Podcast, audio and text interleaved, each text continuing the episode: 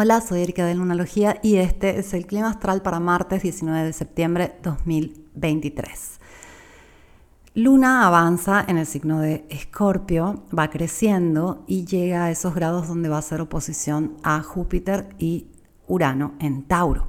Entonces tenemos un poco de agitación con estas dos oposiciones que va a realizar. Al mismo tiempo, hoy Sol llega a su oposición exacta con el signo, con el planeta Neptuno. Quizás por eso también estoy yo neptuneada, como suelo decir, y quiere decir básicamente que hay confusión en el aire, hay como una niebla, al mismo tiempo que hay una conexión con el sueño, con el ideal, con lo perfecto, con lo hermoso, con aquello que deseamos.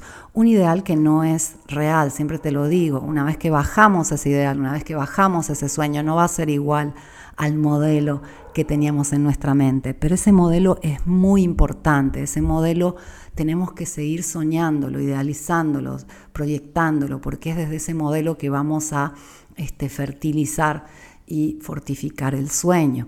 Así que hoy un día particularmente este, neptuniano, pisciano, eh, podemos estar todos más confundidos, como más diluidos, etcétera, y está bien, esta desilusión o dilución o disolución este, nos permite este, un poco romper las barreras, un poco eh, superar los obstáculos. Y Sol desde ya también está conectando con el planeta Plutón, como te conté el día de ayer. Esto trae intensidad, esto trae este, avances, esto trae fluidez, pero ten en cuenta que estamos cerrando, entonces las cosas se pueden un poco como este, intensificar. También Marte está haciendo un quincuncio, es una inconjunción, un aspecto de 150 grados con Júpiter. Cuando Marte conecta con Júpiter hay un extra de energía este, física, de, acciones, de construcción de avances, pero en este caso puede ser un avance no tan bien calculado por eh, sea el hecho que es una inconjunción y sea el hecho que tenemos a Neptuno conectando con el Sol. Entonces eh, tratemos de usar esa energía extra que puede haber el día de hoy para bien, para un este, propósito luminoso, no sé, hacer yoga, vete a correr, eh, pinta la casa, ponte a escribir, algo que te traiga beneficios. Mercurio finalmente empieza a avanzar de a poquito, ya está en el grado 9 de Virgo, esto nos beneficia, todo empieza a fluir, gracias a Dios ya Venus, Mercurio están directos y eso nos beneficia por más que aún tenemos muchos planetas retrógrados. Igual por el hecho de la lentitud, no te preocupes, en un par de semanas vas a decir por qué no para esto, necesito este, una pausa ya que vamos a hacer una temporada de eclipses donde todo se va a mover muy rápido. Y ahora es un poco este, hacer el punto de la situación. ¿Por qué? Porque llegamos a un equinoccio, un momento de este, mucha magia.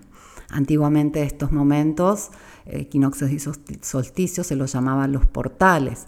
Eh, tiene que ver los ángulos que tienen que ver con este, equinoccios y solsticios y tienen que ver con los puntos cardinales, tienen que ver con los ángeles.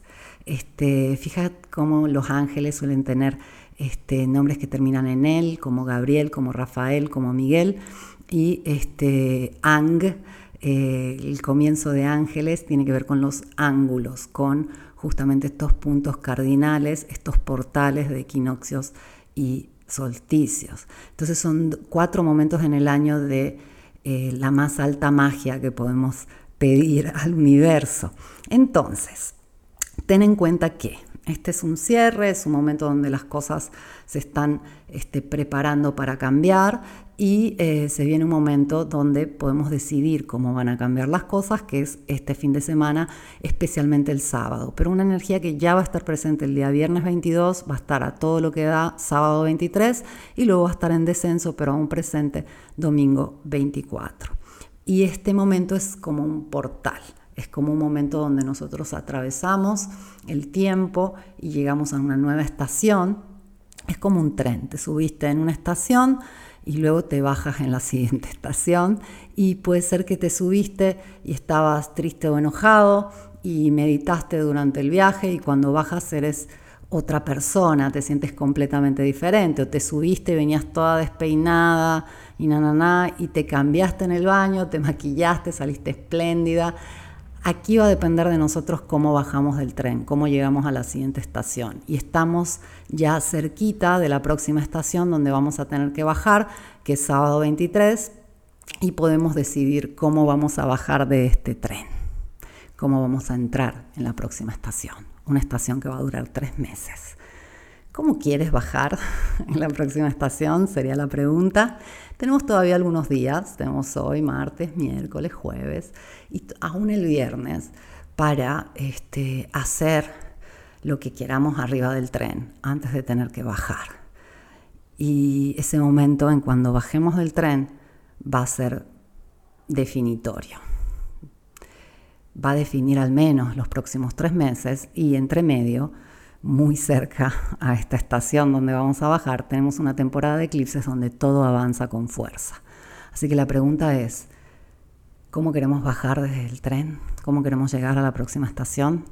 Tenemos cuatro días para prepararnos y está en tus manos. El poder es tuyo. Te agradezco por haberme escuchado. Vengo mañana con el clima.